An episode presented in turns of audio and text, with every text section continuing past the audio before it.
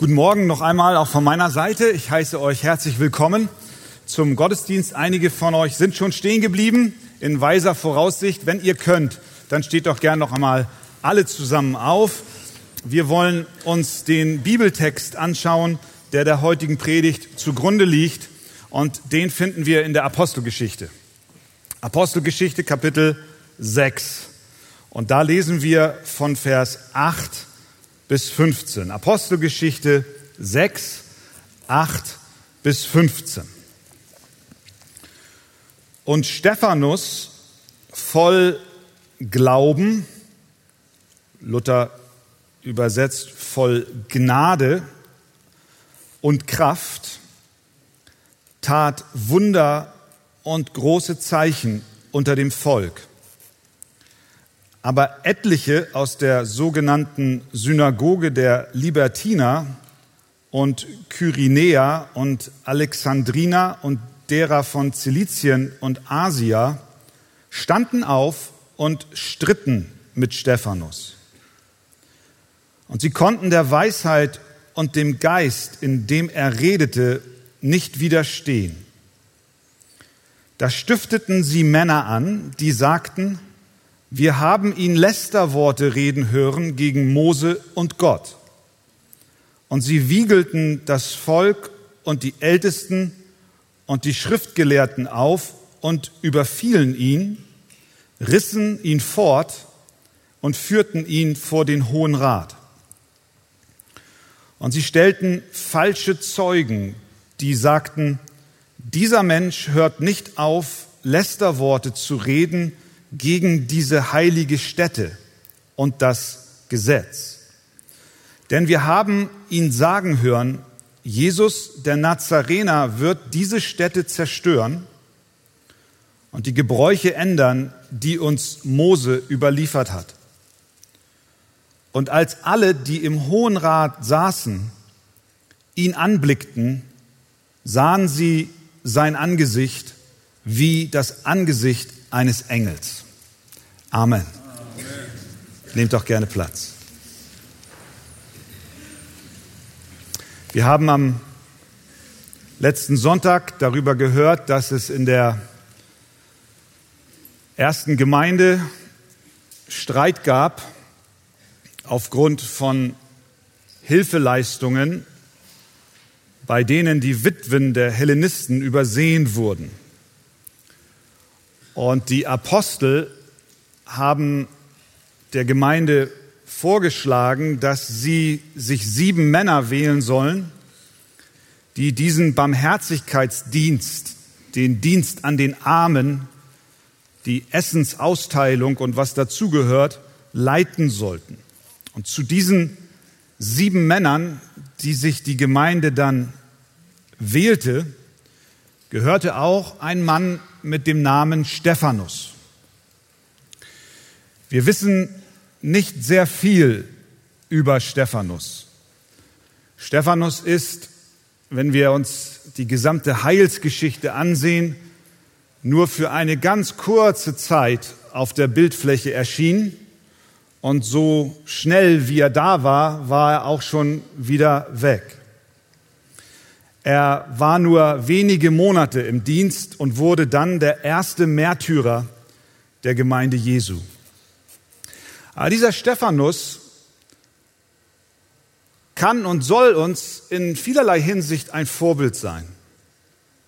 Wir sehen an ihm viele Dinge, die uns herausfordern, unser eigenes Leben zu überprüfen. Wir sehen zum Beispiel an seinem Leben, dass nicht allein die Apostel eingesetzt waren, um von Jesus zu reden.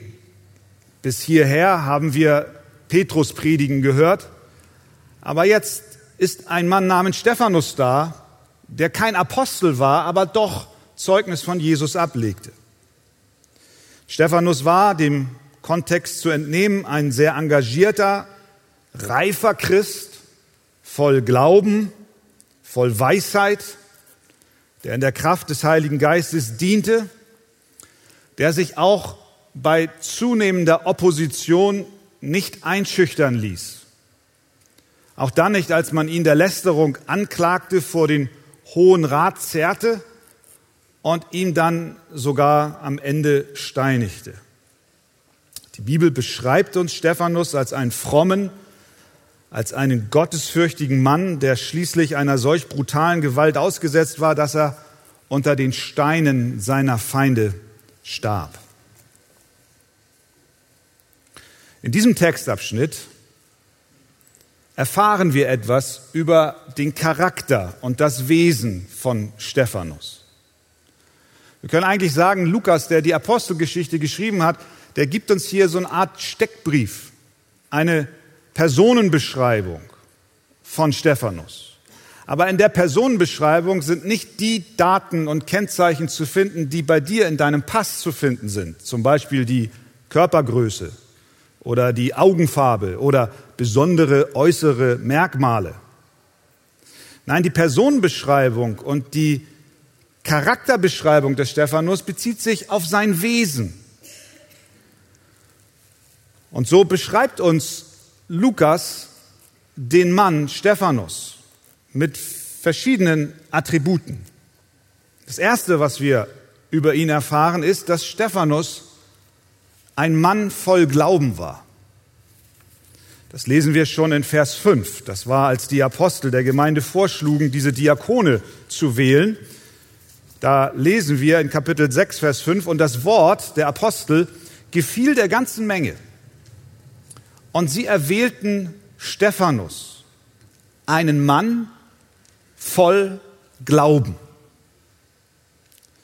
Das heißt, das Leben von Stephanus war sichtbar von seinem Glauben geprägt. Erstes Erkennungsmerkmal im Pass des Lukas ausgestellt für Stephanus. Ein Mann voll des Glaubens. Nun hat jeder wiedergeborene Christ Glauben. Die Bibel sagt in Hebräer 11, Vers 6, ohne Glauben aber ist es unmöglich, ihm, das ist Gott, wohl zu gefallen. Denn wer zu Gott kommt, muss glauben,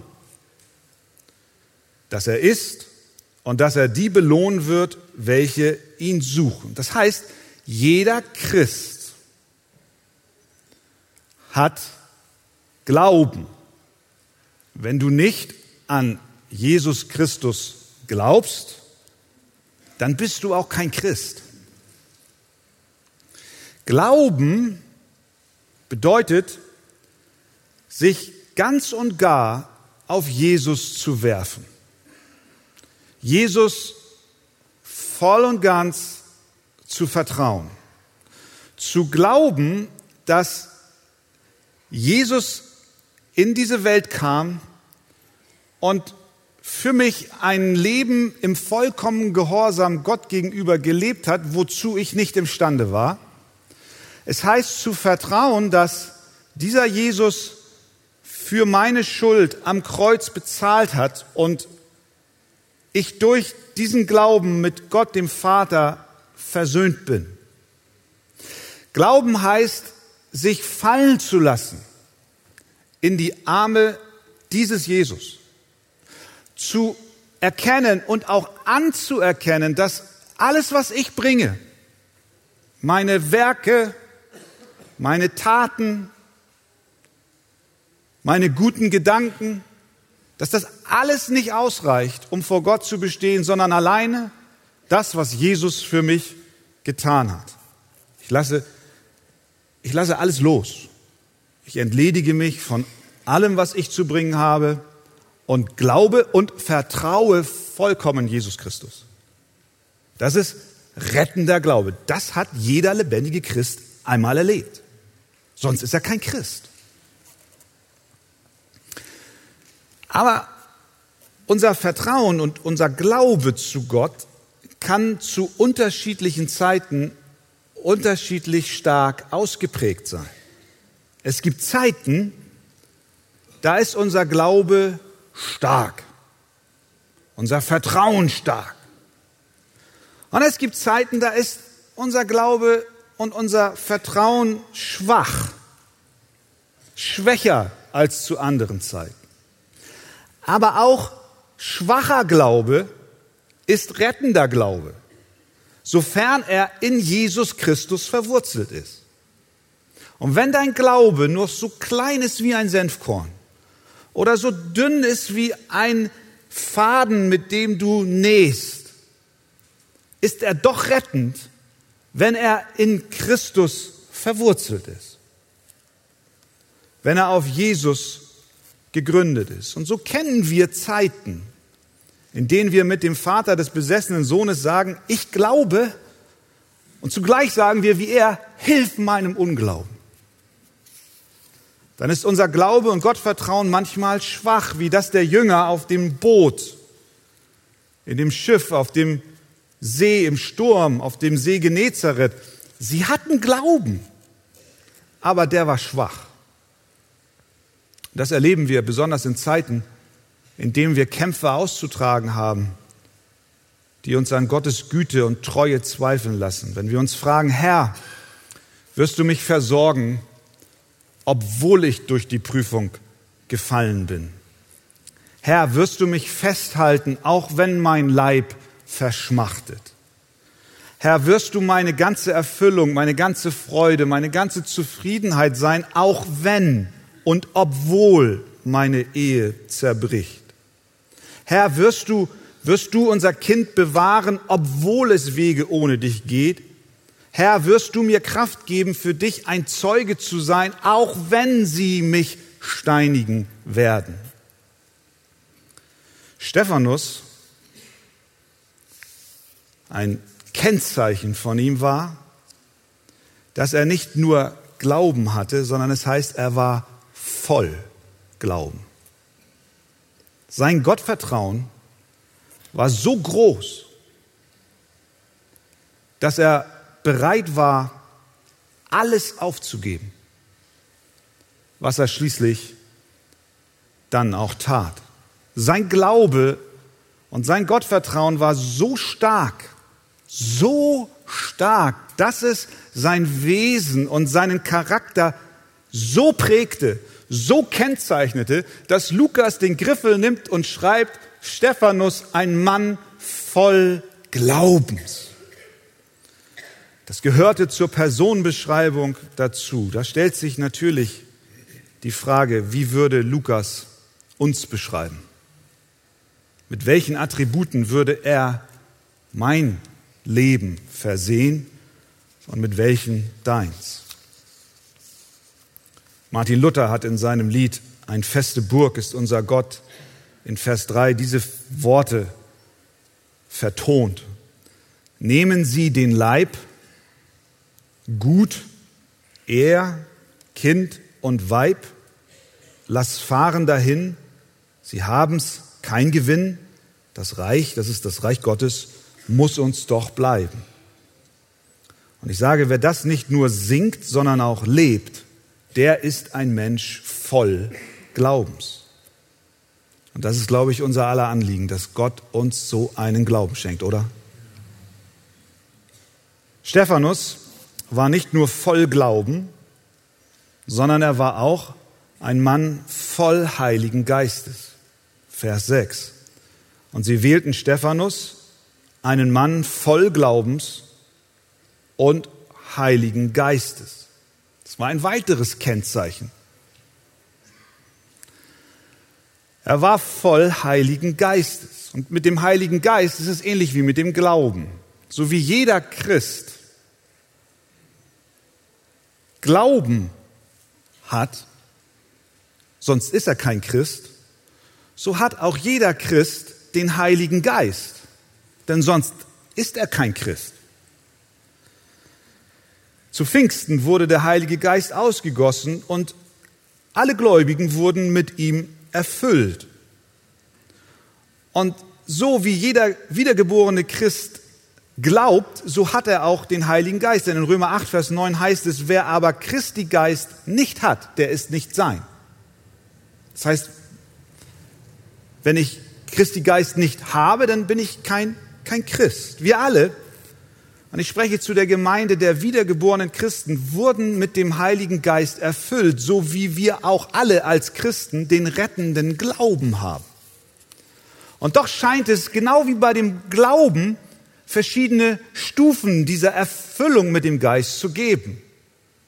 Unser Glaube kann hinsichtlich des Vertrauens auch mal schwach sein und mal stärker sein und mal ein starkes Kennzeichen in unserem Leben mit Gott sein und so auch mit dem Heiligen Geist. Denn im Verlaufe der Apostelgeschichte blieb es ja nicht bei dieser einmaligen Erfüllung oder Taufe im Heiligen Geist, als zu Pfingsten der Geist Gottes auf diese Erde kam, sondern sukzessive danach lesen wir immer wieder von neuen Erfüllungen, die die Jünger erfuhren. Zum Beispiel Petrus vor dem Hohen Rat, als er sich dort verteidigte, lesen wir in Kapitel 4, Vers 8. Petrus voll des Heiligen Geistes sprach. Oder als die Gemeinde gebetet hatte und zu Gott geschrien hat, als Petrus und Johannes zurückkamen von dem Hohen Rat. Da lesen wir, die Städte erbebte, wo sie versammelt waren, und sie wurden alle vom Heiligen Geist erfüllt. Obwohl sie Pfingsten erlebt hatten und schon mit dem Heiligen Geist erfüllt wurden, wurden sie hier wieder neu mit dem Heiligen Geist erfüllt.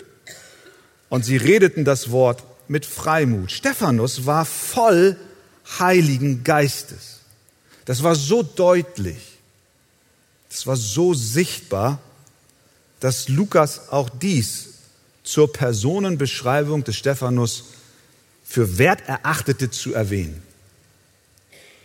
Voll Heiligen Geistes. In Zeiten erhöhten Drucks und starker Belastung kommt Gott mit seinem Heiligen Geist und rüstet seine Kinder aus. Er schenkt Kraft, er setzt sie unter Strom, erfüllt sie und er zieht sie näher zu Jesus. Und das scheint auch hier bei Stephanus der Fall zu sein. Ein Mann voll Heiligen Geistes, denn Gott war dabei, ihn für eine ganz besondere Aufgabe vorzubereiten, nämlich für Jesus Christus aufzustehen und für ihn und die Wahrheit zu sterben. Und das konnte Stephanus nicht aus eigener Kraft. Dazu brauchte er die Kraft des Heiligen Geistes. Und es ist so gut zu wissen, dass Jesus uns nicht an Aufgaben stellt, die wir nicht in der Lage sind, mit ihm zu erfüllen. Er gibt uns alles, was wir brauchen. Und wir dürfen in der Gewissheit leben, dass egal wo wir hinkommen und egal wo wir aufstehen, für Jesus Christus, er uns auch die Kraft gibt und die Fülle des Heiligen Geistes. Genauso wie Stephanus brauchen wir auch die Kraft Gottes. Und ich würde mir wünschen, wenn die Personenbeschreibung von uns allen genauso wäre wie bei Stephanus. Christian, ein Mann voll Glaubens und voll Heiligen Geistes. Ich brauche den Heiligen Geist, genauso wie du, genauso wie Stephanus. Ich brauche ihn. Ich brauche die Kraft Gottes bei jeder Vorbereitung meiner Predigten. Ich brauche sie beim Verkündigen ich brauche sie gerade jetzt, ich brauche sie jeden Tag. Stephanus war ein Mann, angetan mit der Waffenrüstung Gottes, voll Glauben und voll Heiligen Geistes. Ein weiteres Kennzeichen. Er war auch ein Mann voll Gnade und Kraft. Vers 8. Und Stephanus voll Gnade und Kraft tat Wunder und große Zeichen unter dem Volk. Es ist interessant zu sehen, dass diese Beschreibung nicht nur einmal vorkommt, die Beschreibung seines, seines Wesens, sondern bereits in Vers 3 lesen wir, dass die Apostel sagen, darum ihr Brüder, seht euch nach sieben Männern aus eurer Mitte um, die ein gutes Zeugnis haben und voll Heiligen Geistes und Weisheit sind. Dann in Vers 5 haben wir eben gelesen, und sie erwählten Stephanus, einen Mann voll Glaubens und Heiligen Geist. Und dann in Vers 8 heißt es wiederum, und Stephan voll Glauben oder auch voll Gnade und Kraft.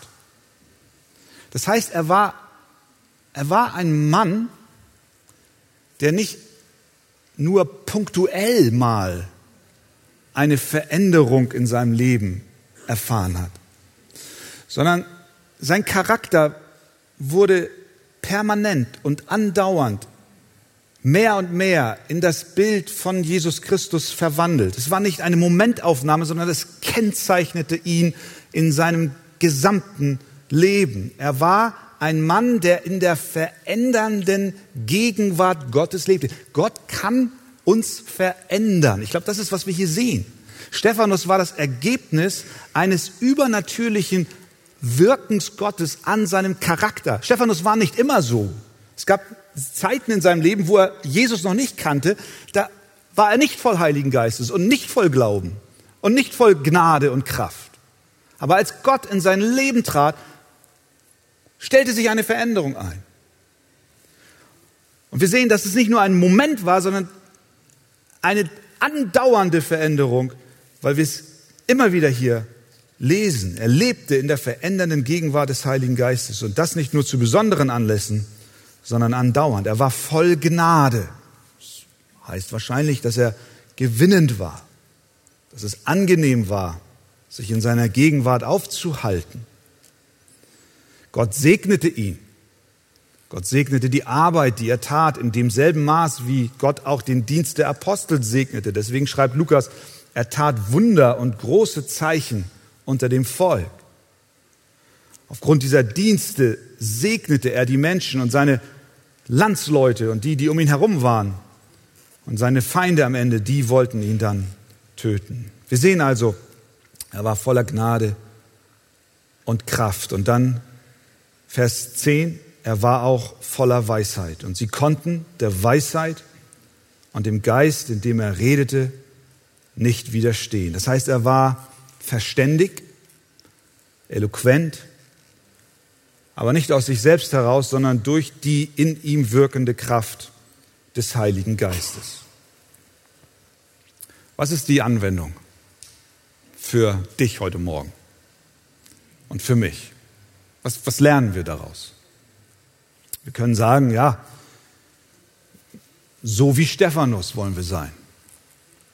Personenbeschreibung, voll Heiligen Geistes, voll Kraft, voller Gnade, voller Weisheit, voller Glauben. Ja, ich würde sagen, ja, das wäre eine Anwendung. Aber ich glaube, das ist nicht die Anwendung, die wir mit nach Hause nehmen sollten. Ich würde nicht sagen, werde wie Stephanus, sondern ich würde eher sagen, werde wie Jesus. Denn Stephanus ist nicht anderes als wie Jesus geworden. Denn Jesus war voller Glauben und voller Vertrauen zu seinem Vater, als er zu Unrecht vor den Hohen Rat gezogen wurde. Jesus war voller Vertrauen zum Vater, als er am Kreuz hing. Er hätte Legionen von Engeln rufen können, aber er vertraute dem guten Plan Gottes. Er ist uns ein Vorbild. Jesus war voll Heiligen Geistes. Er war voll Gnade. Er war voller Barmherzigkeit. Menschen sammelten sich um ihn und er war voller Kraft und in dieser Kraft tat er Zeichen und Wunder. Das heißt, Jesus ist unser großes Vorbild. Und das ist übrigens das, was Gott mit uns vorhat. Er will uns verwandeln in das Bild seines Sohnes Jesus Christus, wie uns Römer 8, 28 sagt. Vers 29 sagt. Denn die, die er vorherbestimmt hat, sie sollen gleich sein dem Bild seines Sohnes und das ist unser Ziel. Das ist unser, unser Verlangen, dass wir werden, nicht in erster Linie wie Stephanus, sondern wie Jesus, der uns in allem ein Vorbild ist. Natürlich kannst du sagen, ja, ist das überhaupt realistisch? Gibt es eine Chance für mich, dass ich eine solche Veränderung erfahre? Dass wenn Menschen mich charakterisieren, sie ähnliche Attribute verwenden wie für Stephanus? Ich sage ja, es ist möglich. Bei Gott ist kein Ding unmöglich. Das ist seine Hauptbeschäftigung, Menschen zu verändern. Schroffe, raue, ungehobelte, selbstsüchtige Menschen, Sünder zu nehmen, ihnen ein neues Herz einzupflanzen und sie von innen heraus so zu verändern, dass sie Jesus Christus immer ähnlicher werden.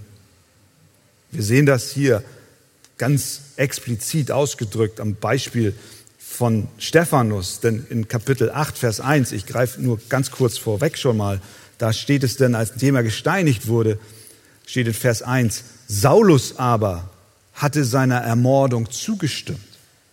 Da war ein Mann namens Saulus, der auf der Seite der Feinde war, der zugestimmt hat, dass Stephanus gesteinigt wird. Und dieser Saulus, der steht dabei. Saulus kannte Stephanus, Saulus war eingeweiht, Saulus war dabei. Er verwüstete später die Gemeinde, drang überall in die Häuser ein, schleppte Männer und Frauen fort und brachte sie ins Gefängnis. Und was hat Gott aus Saulus gemacht? Einen Paulus. Er hat ihn verändert. Wie kann es sein? Wie kann Gott das schaffen?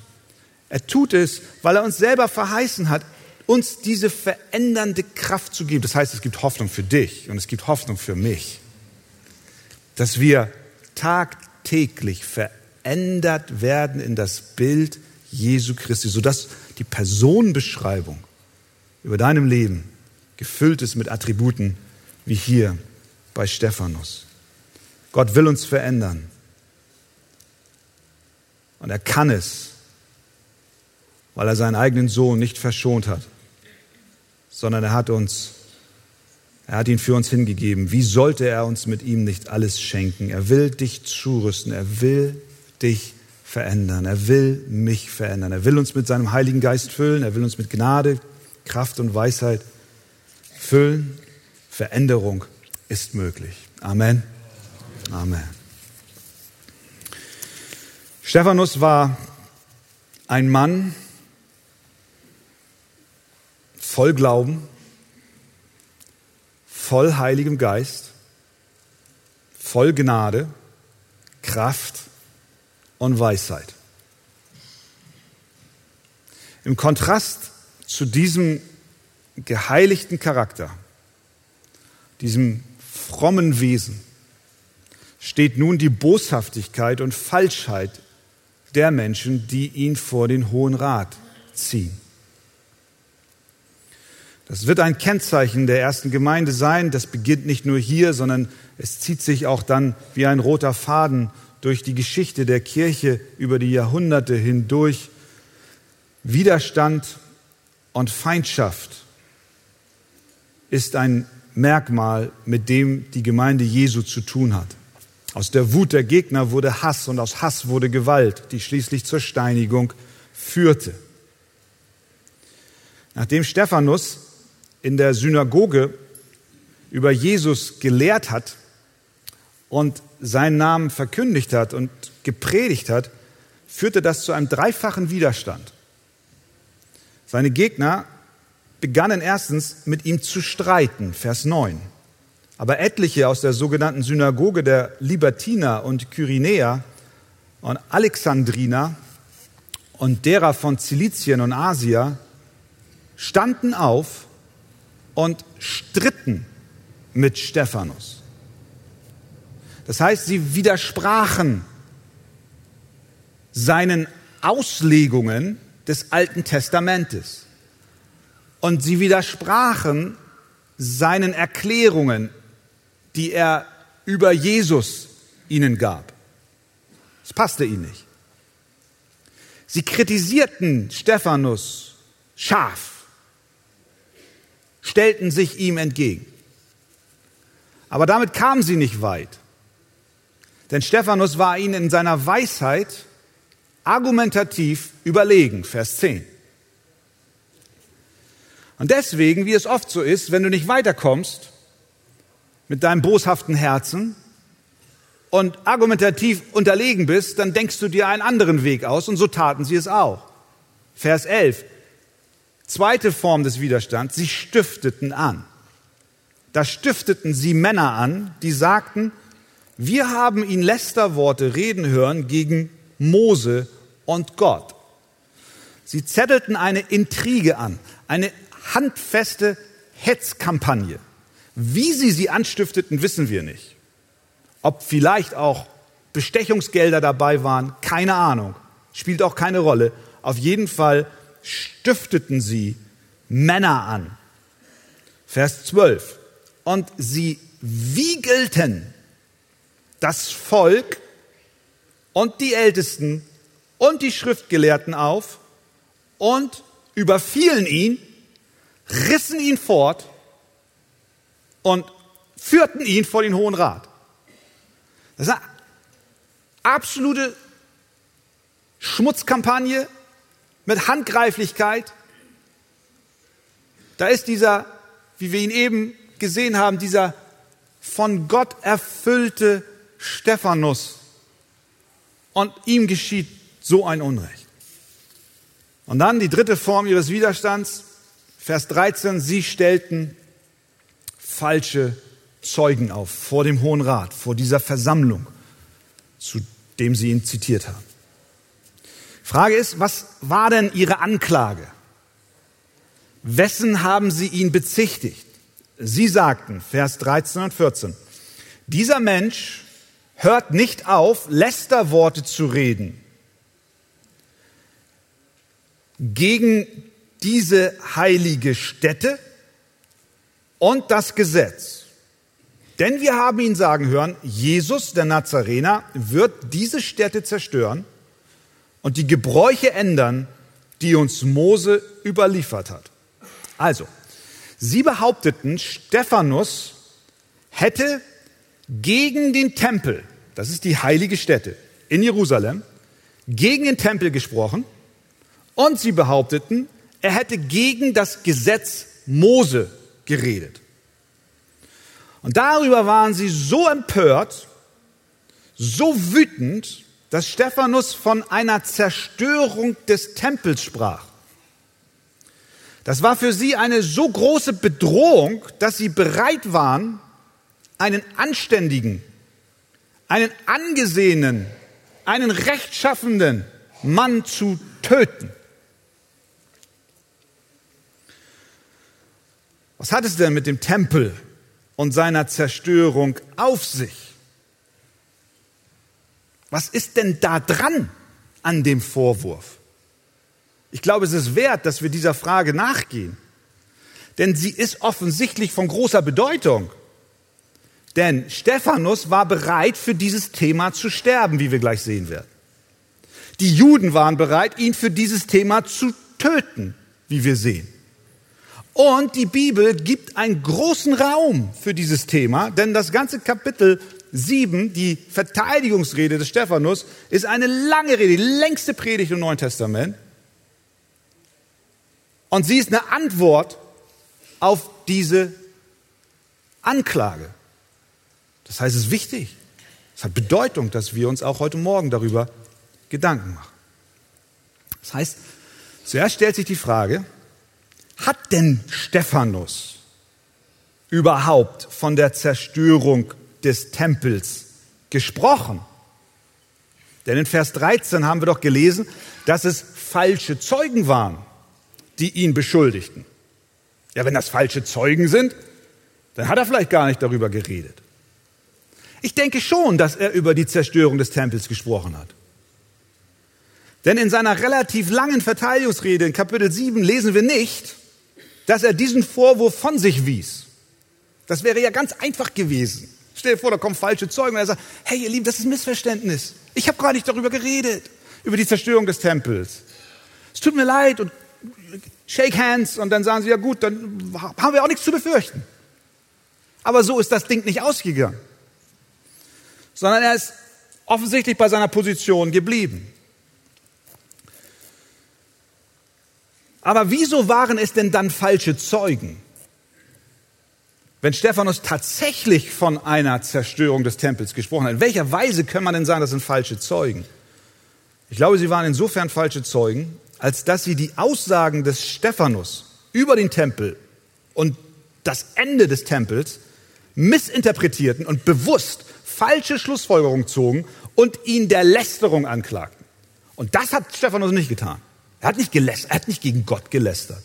Er hat niemals gegen Gott gelästert in diesem Zusammenhang, überhaupt nicht. Er hat nicht gegen Gott gelästert, er hat nicht gegen den Tempel gelästert und er hat auch nicht gegen das Gesetz des Mose gelästert sondern er sprach von einer ganz anderen Dimension eines Tempels und eines Gesetzes, wie wir gleich sehen werden. Aber was hatte Stephanus denn im Sinn, wenn er von einer Zerstörung, von der Beendigung des Tempels sprach. Es ist interessant, dass Jesus, wir erinnern uns, in einer ganz ähnlichen Situation wie Stephanus war. Er stand an gleicher Stelle vor dem gleichen Hohen Rat. Gleicher Ort,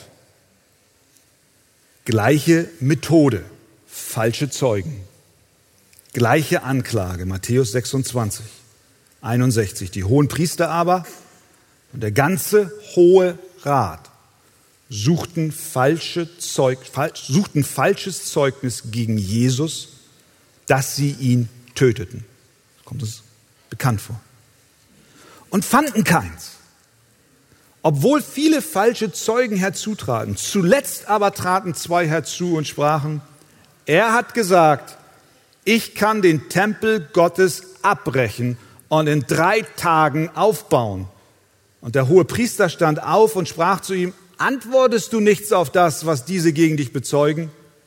Aber Jesus schwieg still. Gleiche Muster. Jesus hat nicht gesagt, nein, es ist Missverständnis. Er schwieg. Am Kreuz von Golgatha spielte sich eine ähnliche inhaltliche Szene ab. Die aber vorübergingen, lästerten ihn und schüttelten ihre Köpfe und sprachen, der du den Tempel abbrichst und baust ihn in drei Tagen auf, hilf dir selbst, wenn du Gottes Sohn bist und steig herab vom Kreuz. Wie kamen sie zu dieser Aussage? Entscheidende Hinweis, der ist in Johannes 2, Vers 19 zu finden. Dort spricht Jesus selbst. Lasst uns hören, was er sagt. Jesus antwortete und sprach zu ihnen, brecht diesen Tempel ab. Und in drei Tagen will ich ihn aufrichten. Da sprachen die Juden, dieser Tempel ist 46 Jahre lang erbaut worden. Und du willst ihn in drei Tagen aufrichten? Er aber redete von dem Tempel seines Leibes. Das heißt, es ging Jesus nicht um die physische Zerstörung dieses mächtigen, monumentalen Bauwerks im Herzen der Stadt, auf dem Berg Zion, sondern er sprach von seinem Leib. Er sagte, wenn ich sterbe, dann stirbt der Tempel. Wenn ich zerstört bin, dann wird der Tempel zerstört sein. Das ganze Tempelsystem, die Opfer, all das Blut, was zur Sühnung der Sünden vergossen wird, alle priesterlichen Aktivitäten, die an diesem heiligen Ort der Gegenwart Gottes stattfinden, all das wird aufhören. All das hört auf, wenn ich sterbe. Ihr zerstört mich und in meinem Tod zerstöre ich den Tempel. Und so geschah es. Als Jesus am Kreuz hing, es war um die sechste Stunde, kam eine Finsternis über das ganze Land bis zur neunten und die Sonne verlor ihren Schein und der Vorhang des Tempels riss in zwei. Das Allerheiligste war offen. Die Funktion des Tempels als Bauwerk und Opfersystem war ein für allemal erledigt. Mit seinem Sterben und seiner Auferstehung hat Jesus den Tempel in Jerusalem überflüssig gemacht. Dort im Tempel war der hohe Priester als Mittler zwischen Gott und Mensch, der als einziger einmal im Jahr in das Allerheiligste gehen durfte. Diese Priesteraktivitäten von Menschen ist in Jesus zu Ende gekommen. Denn, Hebräer 7, 25, wir haben einen einzigen und einen wahren neuen hohen Priester, der für immer für uns eintritt. Daher, Hebräer 7, 25, kann er auch für immer selig machen, die durch ihn zu Gott kommen, denn er lebt für immer und bittet für sie. Jesus, die Erfüllung des hohen priesterlichen Amtes. In diesem Sinn wurde das Priesteramt des Tempels mit dem Tod und der Auferstehung Jesu zerstört. Ebenso die Opferung von Tieren. Auch die, auch diese Opferungen sind mit Jesus beendet. Denn er hat sein Blut ein für allemal, ein für allemal zur Vergebung vergossen. Hebräer 9, Vers 12. Er ist auch nicht durch das Blut von Böcken oder Kälbern, sondern durch sein eigenes Blut ein für allemal in das Heiligtum eingegangen und hat eine ewige Erlösung erlangt. Und dann ist da noch die Herrlichkeit Gottes. Der Tempel, der Ort, an dem Gott selbst wohnt. Die Menschen hingehen, um Gottes Gegenwart zu erleben. Auch dieser Wohnort der Herrlichkeit Gottes ist in Jesus Christus nicht mehr begrenzt auf den Tempel. Denn, wie 1. Petrus 1.21 sagt, die ihr durch ihn an Gott glaubt, der ihn aus den Toten auferweckt und ihm Herrlichkeit gegeben hat.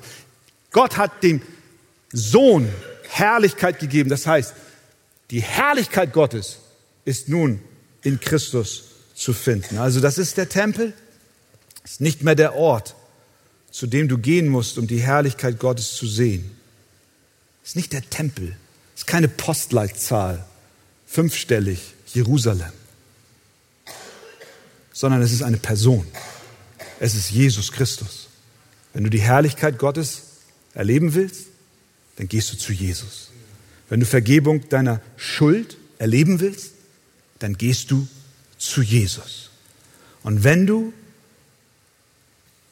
und wenn du einen hohen Priester brauchst, der ein Mittler ist zwischen dir und dem Vater, dann gehst du zu Jesus. Wir brauchen keinen Tempel aus Stein. Jesus ist unser Tempel. Und das wird im Himmel nicht anders sein. Als Johannes diese Vision vom Himmel hat, schreibt er in Offenbarung 21, und ich sah keinen Tempel darin. Denn der Herr, der allmächtige Gott, ist ihr Tempel. Er und das Lamm. Das ist Jesus. Und die Stadt bedarf keiner Sonne, noch des Mondes, dass sie ihr scheinen, denn die Herrlichkeit Gottes erleuchtet sie und ihre Leuchte ist das Lamm. Kein Tempel mehr. Das heißt, als Jesus sagte, brecht diesen Tempel ab und in drei Tagen will ich ihn aufrichten, dann meint er, dass er selbst den Platz des Tempels einnimmt. Er sagt, wenn ich sterbe, dann stirbt der Tempel. Und wenn ich aufstehe, dann bin ich der neue Tempel. Ich bin das Opfer für eure Sünden. Ich bin der Priester. Ich bin der Mittler. Ich bin die Herrlichkeit Gottes. Der Tempel, das Gebäude, sein Opfersystem haben ausgedient. Ich, Jesus, bin der neue Tempel. Und für diese Wahrheit, ihr Lieben, war Stephanus bereit zu sterben.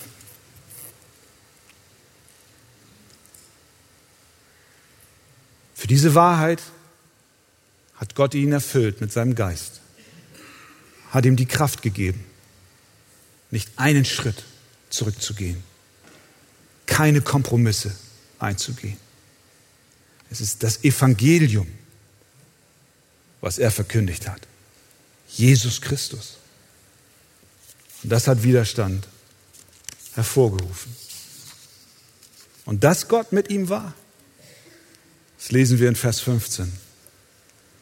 Und als alle die im Hohen Rat saßen, ihn anblickten, sahen sie sein Angesicht wie das Angesicht eines Engels. Da muss Gottes Gegenwart gewesen sein.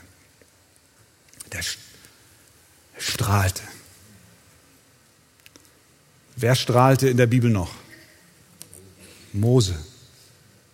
Mose strahlte als er vom Berg Sinai kam mit den Gesetzestafeln unter den Arm geklemmt. da leuchtete sein Angesicht. Warum? Weil er Zeit mit Gott verbracht hat. Auf dem Berg. Warum leuchtete das Angesicht des Stephanus wie ein Engel?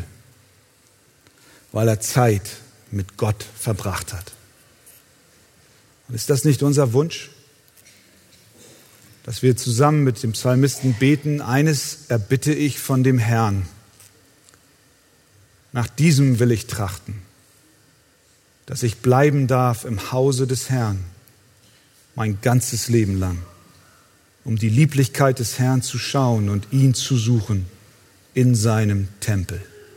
Stephanus war erfüllt von Jesus Christus. Er liebte den Sohn Gottes, der für ihn zum neuen Tempel geworden ist. Er hatte Gemeinschaft mit seinem Herrn. Sein Angesicht schien wie das eines Engels und so war er bereit, das zu geben, wie Jim Elliot sagt, was er doch nicht halten konnte, um zu gewinnen, was er nicht verlieren konnte. Mögen wir, möge ich, möge die Arche Gemeinde so leben. Amen.